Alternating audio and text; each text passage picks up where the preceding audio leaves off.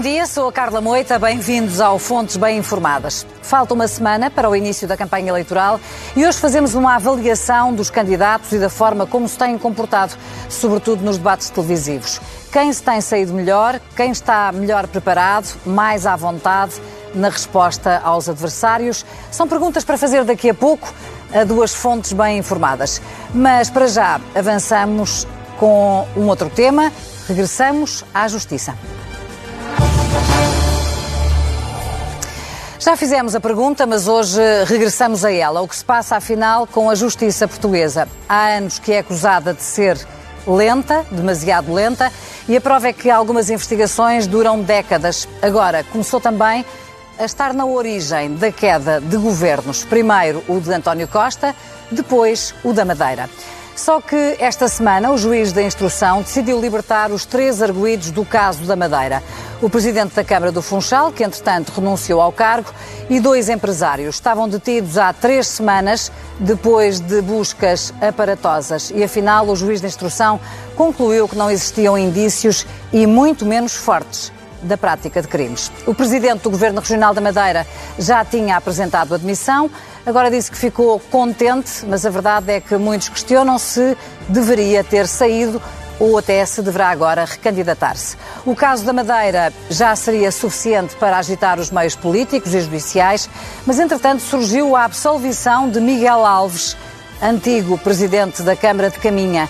É um caso completamente diferente, o do homem que se demitiu do cargo de secretário de Estado adjunto do Primeiro-Ministro, António Costa, porque era suspeito de prevaricação e, afinal, é inocente.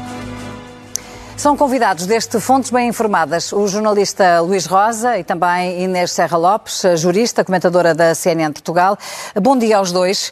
Dia. Estamos Olá, no centro, neste momento, de uma fortíssima polémica, Inês, em envolver a justiça e a política. Uh, Podemos falar das causas, das consequências. Começaria por vos questionar sobre se este, estes casos, este, este conjunto de casos e as consequências que eles tiveram devem levar à admissão da Procuradora-Geral da República. É a Justiça que está a falhar? Bom, eh, a Justiça está a falhar, sim. Mas não creio que o facto de a Justiça estar a falhar seja causa para demitir a Procuradora-Geral da República, sobretudo por um motivo, porque a demissão da Procuradora-Geral da República não faria nada com que a Justiça passasse a funcionar, ou seja, não é a figura da Procuradora-Geral da República ou de um outro procurador qualquer que faz com que a Justiça esteja a falhar em Portugal. É que está, Justi... ouvimos também, Inês, desculpa interromper-te, muita gente dizer que a Justiça está apenas a fazer o seu trabalho. Não, mas, mas pois é, é, era, isso, era aí mesmo que eu ia, que, no fundo, a justiça fazer cair governos, como tu estavas mesmo agora a, a, a resumir, eh, é a justiça estar a fazer o seu papel. Quer dizer, porque se os governos caem ou não caem, isso não é problema da justiça, nem pode ser, porque senão ela não estaria a ser feita. E, portanto, temos de ter muito cuidado quando uh, discutimos os problemas da justiça. E eu, eu, comecei por concordar de caras com a tua afirmação. A justiça está a falhar, porque acho que está a falhar por dois motivos, sobretudo. Por um lado, porque está a ser muitíssimo lenta, e uma justiça que é lenta não é justiça, por definição. Uhum. Por outro lado, porque a justiça aparentemente está a ser feita de forma desigual para casos iguais. Uh, temos demasiadas decisões totalmente diferentes em casos, uh, não digo totalmente iguais, mas muito parecidos. Com semelhanças. E, e isso faz uh, com que as pessoas deixem de confiar na justiça, passem a achar que há uma justiça diferente consoante a pessoa a quem é aplicada. Hum. E isso é o pior que pode acontecer e, portanto, eu acho que não, não é causa necessária para a queda da Procuradora-Geral da República ou para a sua demissão, a não ser que ela considere em consciência que deve demitir-se por motivos ligados aos acontecimentos, aos últimos que temos vindo a saber, mas pelo comunicado que a Procuradoria emitiu hoje, está longe de ser, de ser essa a posição dela. Portanto, eh, mas acho que sim, é ocasião para haver um debate profundo e sério sobre a justiça. Hum. Só que, obviamente, que estarmos a, a três semanas de eleições não é boa altura para isso. Portanto, eu acho é que os partidos, a sociedade civil e uh, os jornalistas, enfim, os, os, operadores judiciários, todos têm que meter na cabeça que depois das eleições, seja qual for o governo que saia destas eleições, tem que se discutir hum. a sério a justiça. A reforma da justiça é uh, evidentemente necessária, Luís? Com certeza que é. Uh, não há dúvida nenhuma agora que tipo de reforma de justiça é que nós queremos. E eu aqui tenho que ser muito claro e direto. Queremos uma reforma de justiça a Rio-Rio, que é simplesmente, isto é uma opinião, controlar politicamente a investigação criminal, fazer com que o poder político se proteja da justiça, não me parece que essa seja uma, uma, justiça, uma reforma da justiça que a democracia Qual é, na tua opinião, a, a, a, reforma necessária? Há, há vários, por, há vários tipo de medidas? Há vários que problemas. Tipo de decisões? Eu acho que um dos problemas principais e que é percepcionado pela, pela população como também uma causa da falta de confiança no sistema de justiça, um pouco complementando o que a Inês estava a dizer, é a morosidade dos processos do crime económico ou financeiro. Todos os cidadãos comuns sabem que os processos da justiça comum por exemplo, o caso da Jéssica, que era uma menina de 3 anos que foi assassinada brutalmente pela mãe, foi condenada em primeira instância à mãe e outros arguidos. É um processo que já vai no Supremo e não tem dois anos. Não tem dois anos. E este é o tempo médio da justiça comum, entre um a dois anos. Hum. Mas vamos ver a Operação Marquês. Já passou 10 anos e o José Sócrates não foi julgado e já apresentou mais de 40 recursos. E é esse o tempo médio. Recentemente, na semana passada, foi apresentado um estudo do Conselho Superior da Magistratura que dizia em 130 megaprocessos o tempo médio de resolução era de 8 anos sendo que havia casos de 10, 12, 14 anos. E, portanto, é essa discrepância que eu acho que o poder político tem de atacar de frente. Hum. Temos que perceber as causas dessa discrepância. Também há problemas da liberdade e garantias, temos que ter isso. Esta questão dos 21 dias, que foi agora muito noticiada, é uma questão que tem que ser combatida também do ponto de vista legislativo, clarificar a lei, as pessoas não podem estar detidas. Os 21 dias que os arguidos da Madeira estiveram da Madeira. detidos. Nós não podemos ter problemas em dizer que cá, embora o nosso processo penal seja um processo garantístico, é dos mais, dizem académicos que conhecem, têm experiência de direito comparado, dizem que é dos mais garantísticos da União Europeia, nós não temos um problema estrutural de liberdade e garantias. Temos um problema estrutural de eficiência. Mas se há problemas na liberdade e garantias, também temos que os atacar de frente. Agora, temos aqui um problema global. E também é, só para concluir, o Ministério Público também é um dos problemas que está aqui em causa. Nós também temos que repor é, o poder hierárquico no Ministério Público, que nestes processos mais mediáticos tem havido falhas do Ministério Público. Essas falhas, na minha opinião, têm parte de uma explicação que tem a ver com uma ausência do poder hierárquico, uma ausência de escrutínio prévio dos procuradores pela própria hierarquia. Tem havido um reforço excessivo, na minha opinião, do poder, é, é, do poder da autonomia interna de cada procurador. E isso tem que ser combatido. Agora, nós temos que olhar para o problema, concluindo, para a reforma da justiça no seu global há problemas nos tribunais, há problemas no, no Ministério Público, há problemas no processo penal hum. e nós temos que os combater. Sim, até porque, até porque, Carla, deixa-me só acrescentar uh, duas coisas. Uh, há imensos problemas na justiça que não chegam às televisões e à comunicação social. Por exemplo, os tribunais administrativos e fiscais que é são perfeitamente um caos. Hum. Um, um, não, não, não, há processo em, em termos normais que seja julgado em menos de seis ou sete anos em primeira instância. Oh, Carla, é por exemplo, que a Inês está a dizer, os processos administrativos e fiscais que não estão mediatizados têm a ver com problemas que o Estado tem, que os cidadãos têm com o Estado, processos administrativos, ou com problemas dos, dos cidadãos com o fisco, processos tributários, são das piores estatísticas da União Europeia. Hum, nós estamos na cauda, na justiça outro, penal comum, outro, não estamos... Outra, outro campo completamente distinto uh, e que me toca especialmente, e a qualquer mãe de família, é o Tribunal de Menores. Eh, as crianças, eh, eh, as disputas entre, por, por, pela tutela das crianças, etc., são processos que, por natureza, têm que ser rápidos. E não são.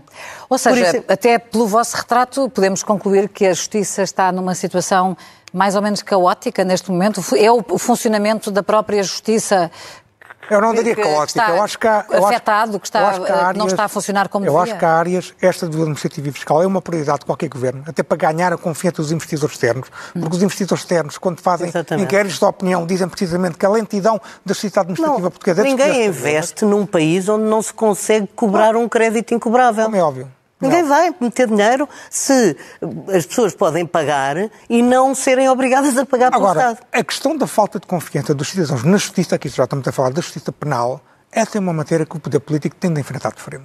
Porque e é uma consequência destes acontecimentos das últimas semanas. É uma consequência destes acontecimentos, seja pela falta de eficiência da justiça, seja também por culpa da própria justiça. Mas aqui tenho que dizer uma coisa: houve uma demissão do poder político, e essa também foi uma opção política, até do próprio António Costa, primeiro-ministro nos últimos oito anos, em relação à justiça. Pois. Basta ver o perfil de ministro da Justiça que António Costa escolheu, Basta ver quem é que escolheu esta Procuradora-Geral, que é agora tão contestada pelo Partido Socialista. E que tem condições Costa. para continuar ou não, Luís? É a mesma questão que coloquei há pouco aí Faltam seis meses, mais ou menos seis meses, para a Procuradora acabar o seu mandato. Acho que não há nenhuma razão para que a Procuradora se demita. Por exemplo, Miguel Alves é um julgamento.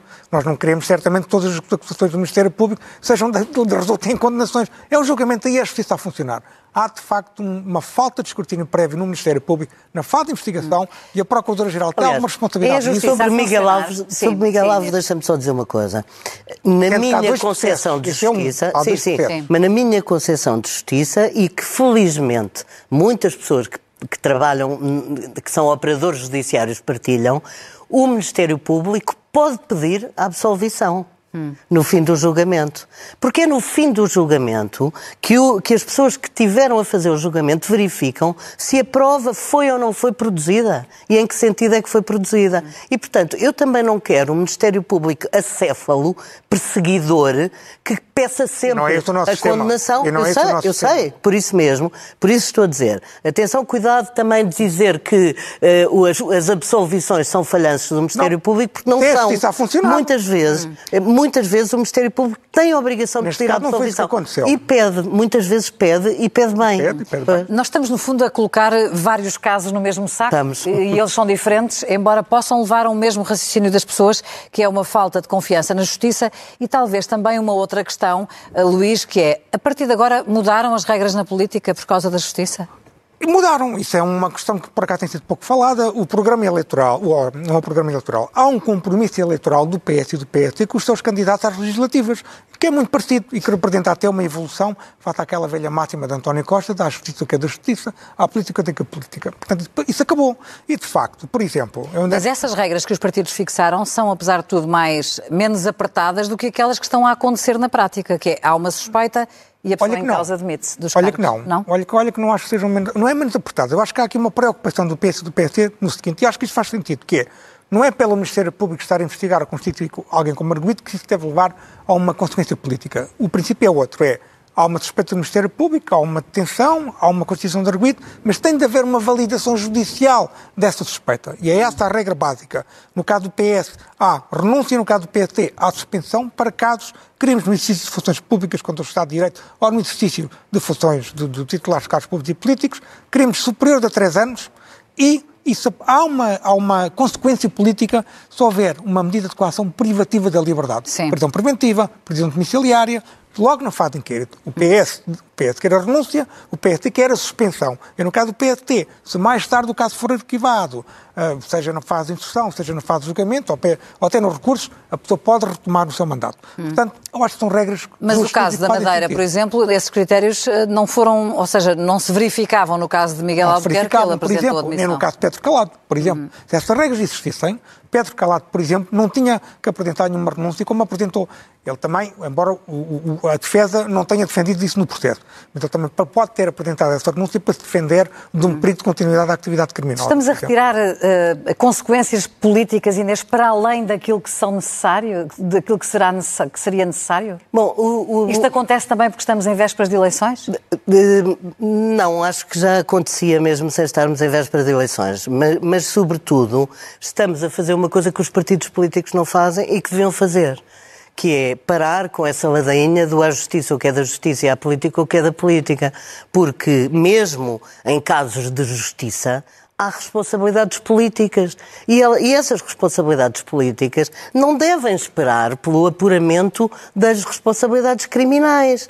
Ou seja, uh, os partidos políticos não podem fugir a avaliar uh, o comportamento dos seus representantes e a apenas consequências disso? e a retirar consequências deles quando há consequências para retirar. Outras vezes é o próprio claro. o único que tem que retirar, mas, mas não podem furtar-se a ter opinião e a dar explicações sobre tudo. Porque ter opinião ou não ter, eles em casa têm todos. E nos cafés e com os amigos. Deixa-me só dar um Agora, exemplo prático. Um exemplo sim. prático que estás a dizer, Sim, sim. complementando isso. No pé do caso de Pedro Calado, o juiz de instrução criminal não considerou relevante o facto de terem sido depositadas quantias muito significativas em numerário nas suas contas e até há uma discrepância clara entre o dinheiro depositado em numerário e aquele dinheiro que ele declarou.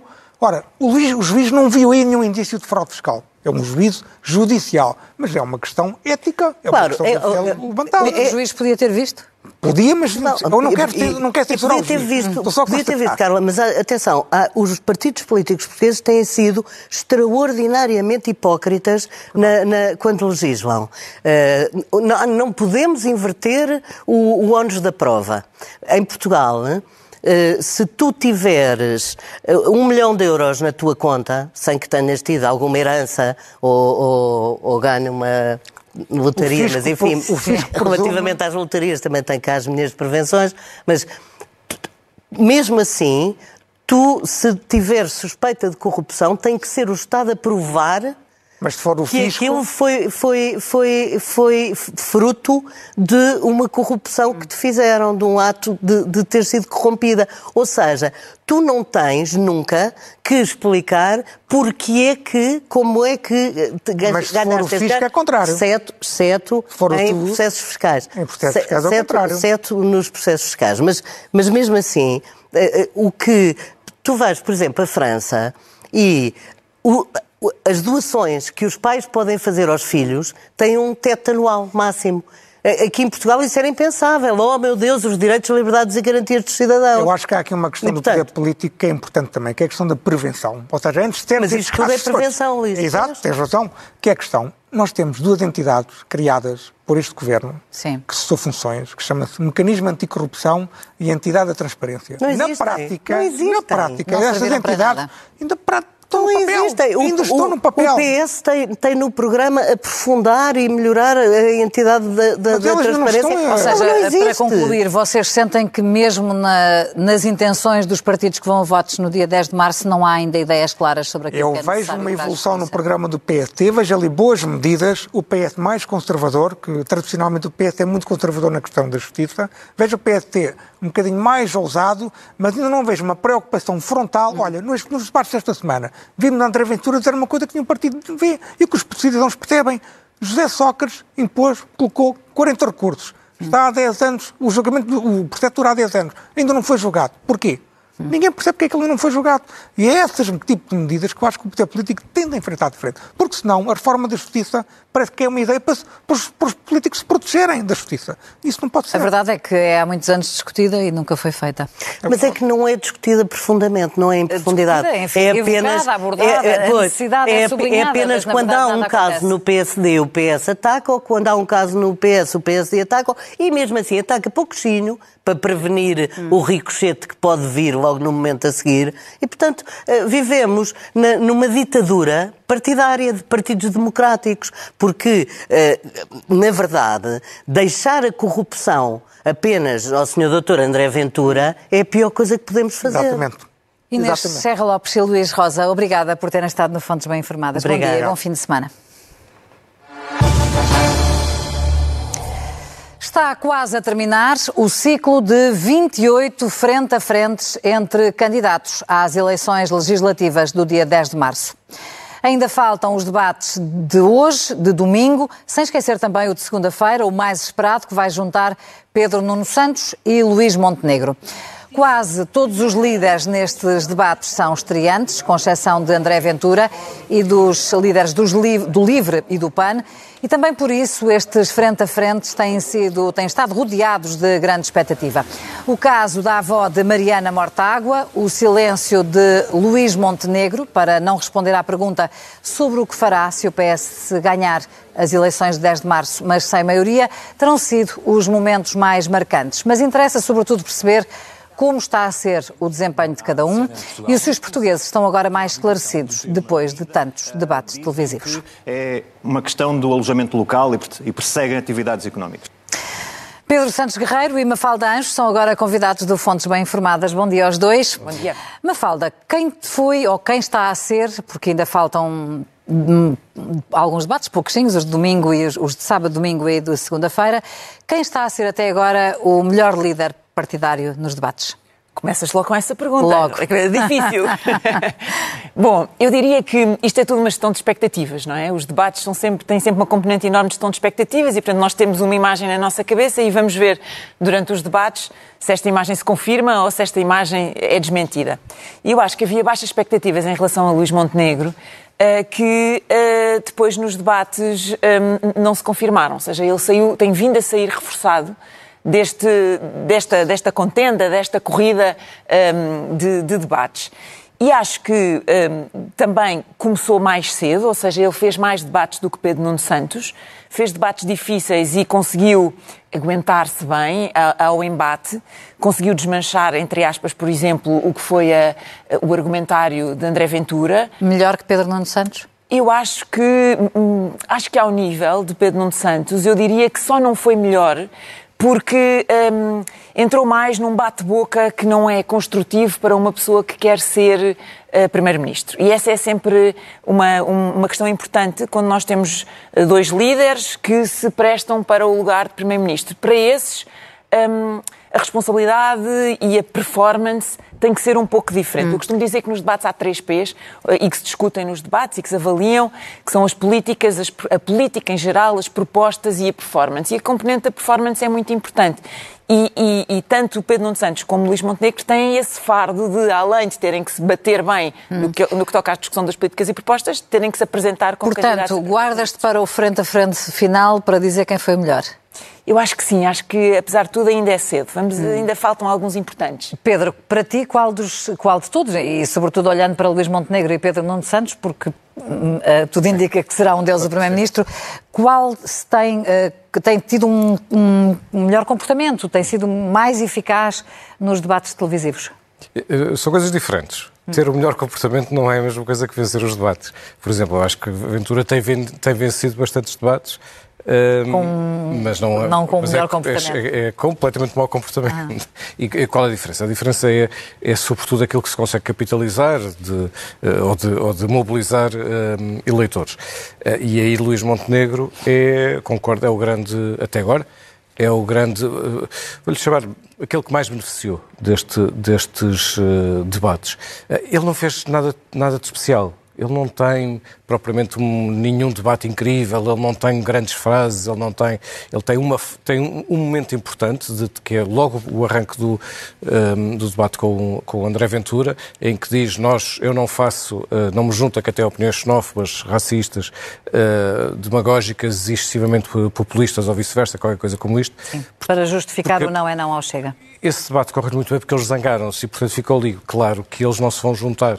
Uh, teriam mesmo que ser grandes atores para depois daquilo uh, juntarem. Mas essa avaliação positiva de, uh, de Luís Montenegro tem a ver com aquilo que a Mafalda dizia, uh, com a expectativa que tem, existia claro. à volta do líder do PSD quando partiu para este ciclo de debates? Quando ele começa, sim, tem, mas atenção, o nível, a baixa expectativa não é garante, não é suficiente. Por exemplo, Paulo Raimundo também tinha baixas expectativas e, é, na minha opinião, foi aquilo que esteve pior até agora. sim. Isso, isso não se alterou. Uh, agora, à entrada dos debates, o que todos dizíamos, todos, todos analisaram, mas eu dizia, é que Luís, Luís Montenegro estava completamente apático, parecia que estava ali sem, uh, sem vontade sequer, que não acreditava, que não mobilizava ninguém, uh, não, não, não estava com uma dinâmica de vitória, muito pelo contrário. E isso mudou, isso na tua mudou, opinião? Mudou ao longo da, ao longo, ao longo dos, dos debates.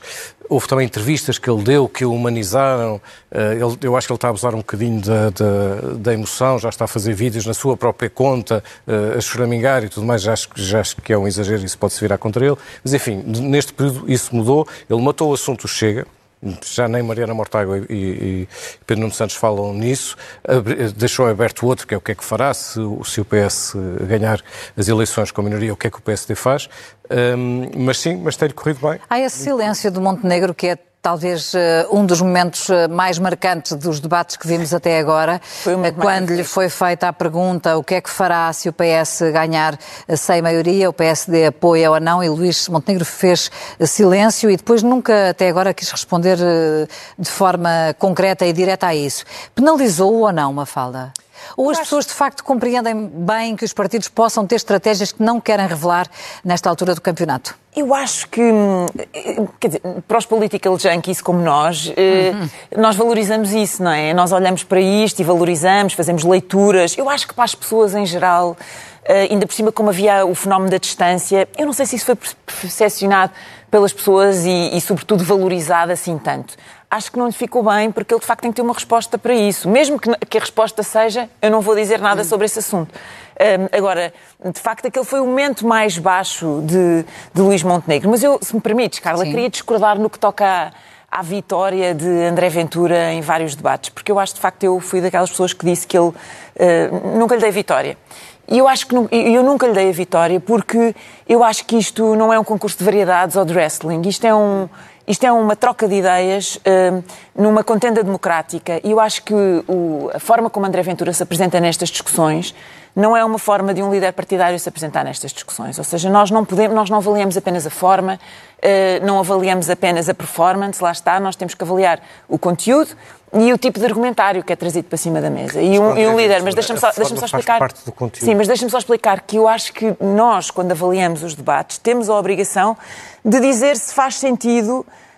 Hum, a mentira, o engodo, as promessas completamente absurdas e realistas, a linguagem de taberna, isto para mim não pode diferentes. ser. Uma coisa não, é não, não. Elemento. Não são diferentes, Pedro. São. Isto são, isto são, é isto são é fatores elemento. importantíssimos quando se avalia se alguém ganha ou perde um debate. Isto não pode ser aceitável e nós não podemos aceitar isto. Está bem, mas uma coisa é dizer, nós estamos a voltar ao princípio do Chega, uma coisa é dizer este senhormento. E é o que nós dizemos quando ele diz, quando ele diz mentiras e ele diz e tu, mais aliás, mentiras diz isso do, todos os outros, a seguir a todos os debates. Porque é completamente, uh, uh, uh, o facto é completamente secundário, o rigor e a factualidade é completamente secundário para, para, para o Chega. Aquilo que antes nós chamávamos a pós-verdade, que é, um, que é um, um termo que já caiu em desuso, mas é que era essencialmente isso. É quando os factos são pouco importantes, são, são secundários e o que interessa são, são as narrativas e as, e as opiniões. Agora, quando ele diz, por exemplo, quando ele chama frouxo a Pedro Nuno Santos, isso vale zero.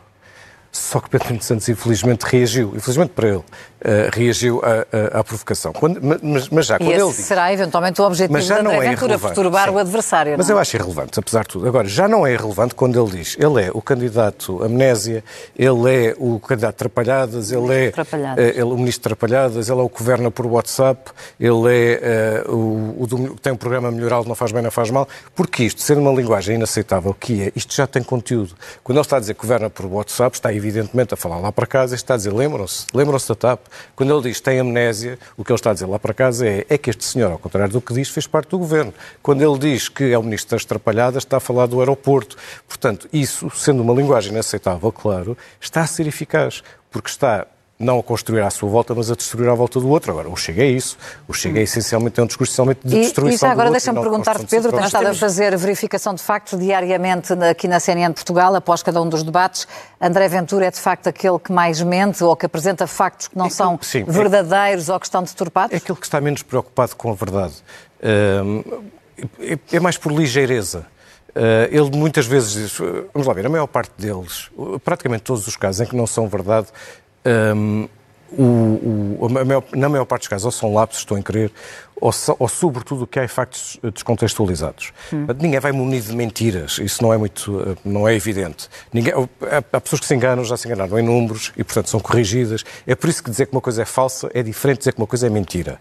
Porque na, na, eh, na palavra mentira há uma intencionalidade que a palavra falso uh, não carrega. Um, e, mas normalmente o que é preciso fazer é dar contexto, porque há muitas coisas que são verdadeiras, mas postas fora de contexto viram, viram, viram outras coisas. O caso de André Ventura é diferente porquê? Porque ele não quer saber da verdade. Ele diz uma coisa, e se não for bem aquilo, ele não está. Não, por exemplo, uma das coisas que acontece muito é alguém que está à frente dele dizer: o senhor disse que. E ele provavelmente nem se lembra se isso ou não, e começa logo a dizer: é mentira, é mentira, é hum. mentira, porque ele sabe que a partir daquele momento, até vir alguém fazer, fazer o fact-check, vão prevalecer duas, duas a palavra de um contra a palavra do outro. E isso vale mais do que ele ficar calado. Vale mais, hum. não do ponto de vista da verdade, naturalmente, mas do ponto de vista do que ele acha que são os interesses. Eu acho é que nós temos concepções diferentes sobre a avaliação destes debates. Eu, para hum. mim, não consigo valorizar Há um ponto importante que ainda não tocámos também, que é muitas vezes falha. criticado a quem modera os debates, que hum. é uh, uh, as propostas. Este debate tem são tempos curtos, sabemos, eh, porque são, porque foi decidido assim, eh, mas meia hora é tempo suficiente para se falar de muitos assuntos, como alguns dos debates já conseguiram provar.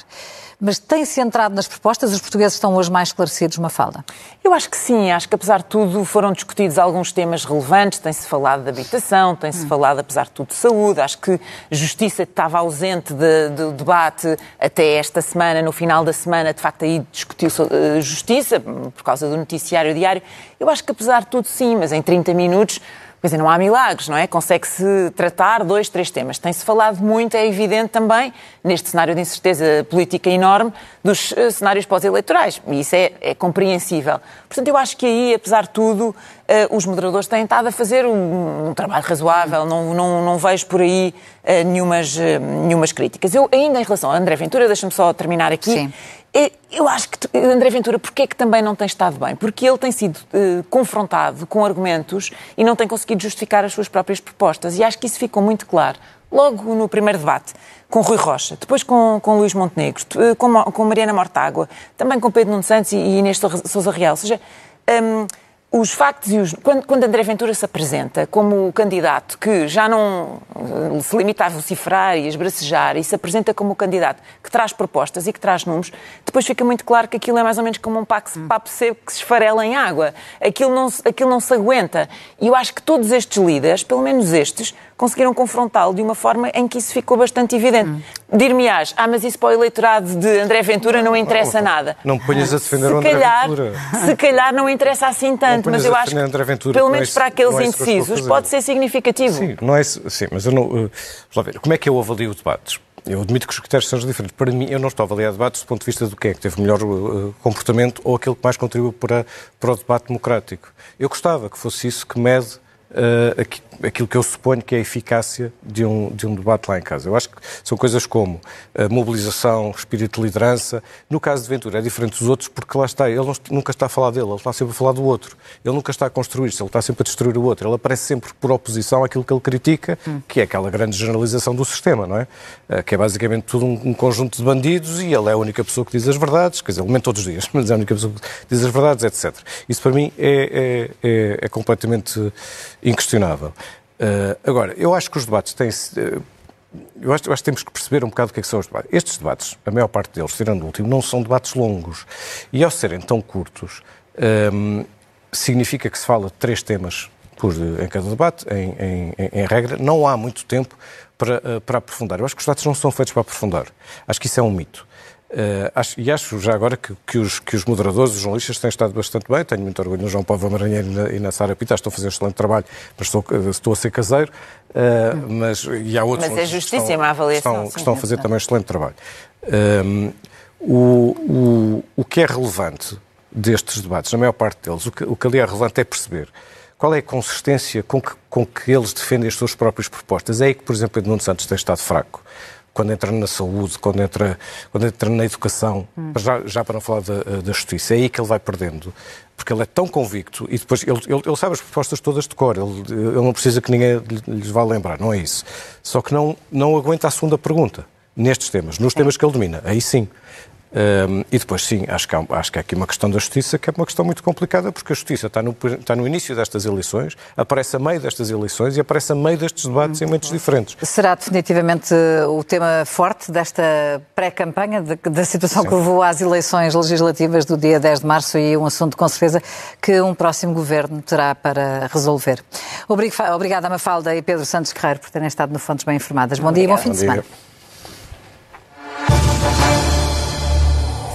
Agora, a história que pode não ter visto esta semana. Revelamos uma nova espécie animal descoberta no Japão. Chamam-lhe panda, mas na verdade em nada se parece com um tradicional panda, até porque este anda pelas profundezas debaixo de água. E na verdade um, é, na verdade, um animal marinho, invertebrado, com apenas 2 centímetros e com cores que levaram os mergulhadores que o avistaram a batizá-lo de esqueleto de panda marinho. As imagens que começaram a ser difundidas em 2018 nas redes sociais levaram já muitos mergulhadores eh, ao Japão em busca deste ser.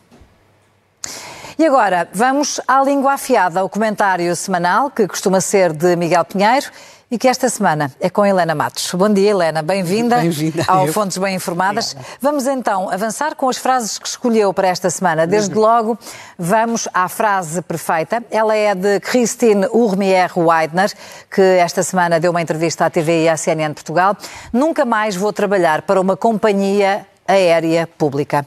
É caso para dizer que ela ficou uh, vacinada com esta má experiência, Helena. Creio que sim, mas o que eu achei importante é que é claro que a entrevista tem um conteúdo político, o Zé Alberto Carvalho, depois até aqui, também explicou as questões da oportunidade, do momento, a forma como ela geriu todo o seu silêncio e agora resolveu falar.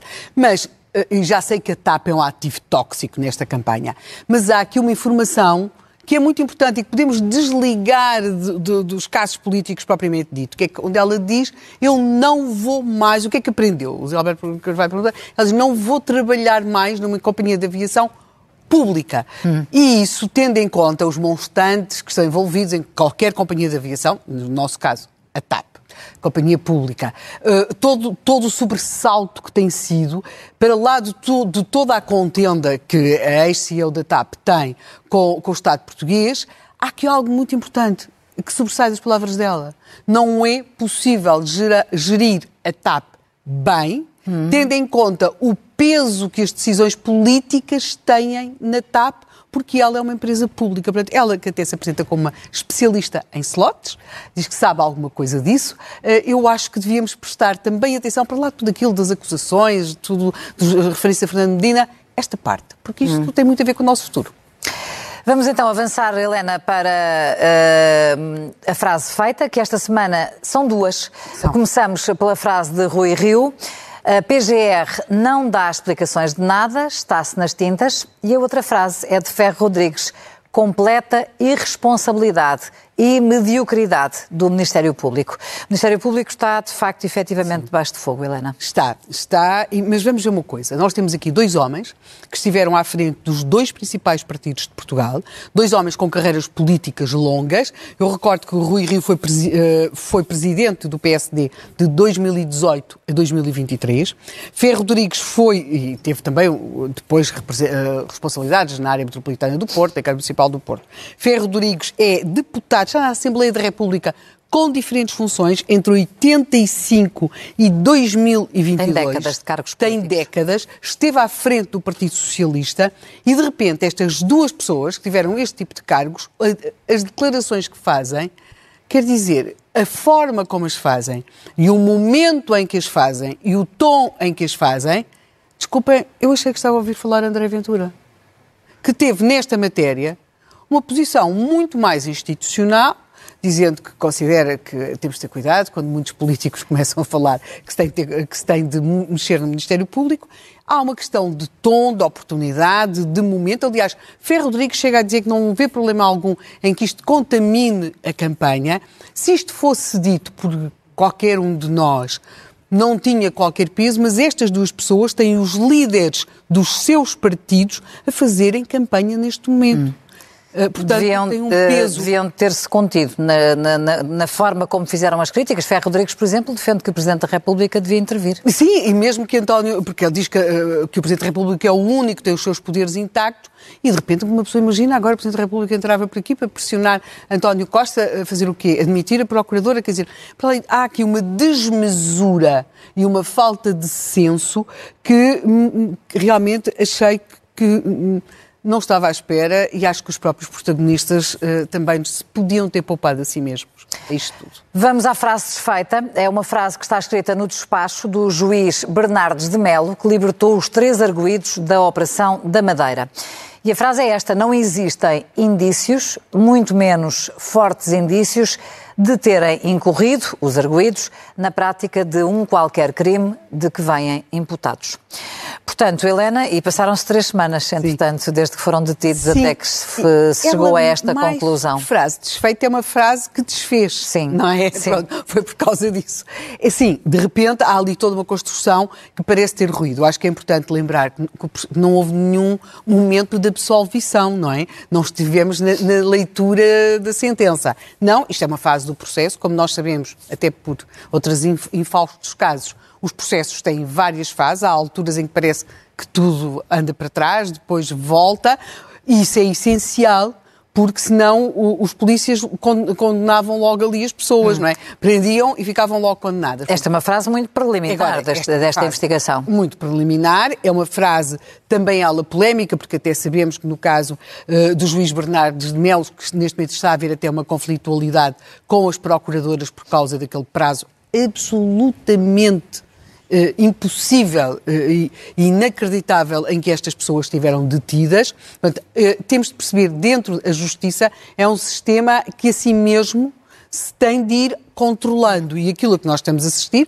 e que chamamos muitas vezes as guerras do Ministério Público e tudo isso, é também aquilo que pode garantir às pessoas que se veem na, na, na condição de arguídos ou, e, mais tarde, acusados ou não, os seus direitos. Agora, esta frase eh, ela mais do que desfazer, foi como se nos tivesse dado a todos nós um murro na cara e, e, e, como se o próprio Ministério Público se estivesse a esbofetear a si mesmo. Portanto, temos de ter cuidado.